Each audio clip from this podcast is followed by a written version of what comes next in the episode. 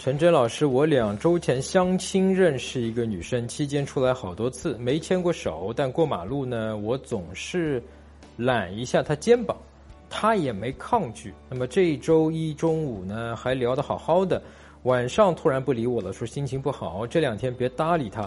我周二安慰了一下她，周三去找了她，她没见我。不让我送他回家，现在我应该怎么办？你说你在过马路的时候呢，你总是会揽一下他的肩膀，然后他没有抗拒。那么你现在似乎只能通过说我去揽你一下肩膀，或者我牵你个手，我看你是不是抗拒。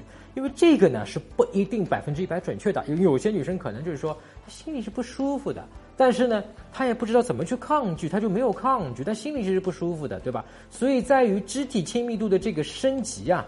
我发现你好像还不是很会啊！真正的这个方法，它是要把聚光灯打在女生身上，你就自然的会知道眼下我跟她的亲密度和关系，我适合是比方说牵手了，还是说我适合可以跟她揽个肩膀，甚至可以对吧？这个搂个腰什么的，更亲密的一个动作。这个关键点是在于说，你要把聚光灯学会打在她的身上，你自然就会发现这样的一个信号。因为确实存在一种情况，就是说。你自己以为我跟他的关系到了可以揽肩膀的位置，而且你说你总是揽他肩膀，但女生心里可能觉得说，我现在最多呢可以在过马路的时候跟你牵那么大概一分钟的手，这是可以的。但是呢揽肩膀呢，她可能就有点不舒服，跟你关系还没有到那个位置，甚至有时候这个女生觉得说我都可以做你老婆了，但是。我就不喜欢你揽我肩膀，这种可能性有吗？也有，但这个事情你怎么知道？只有把聚光灯打在他身上，你才能够知道这一点啊。所以关于这个打聚光灯这个事情，就跟你这个机体亲密度升级啊是紧密的联系的。如果你还不会这个聚光灯是怎么打，聚光灯怎么回事儿，那么你可以在微信公众号上面搜索“陈真”，成功的陈真雅真，就我的名字“陈真”两个字儿。关注我的公众号“陈真”之后呢，编辑回复“聚光灯”三个字儿，打开微信，点击上方搜索。输入陈真，成功的陈，再点搜一搜，那个戴眼镜的就是我。点一下这个人，点击关注公众号，你就加上我了。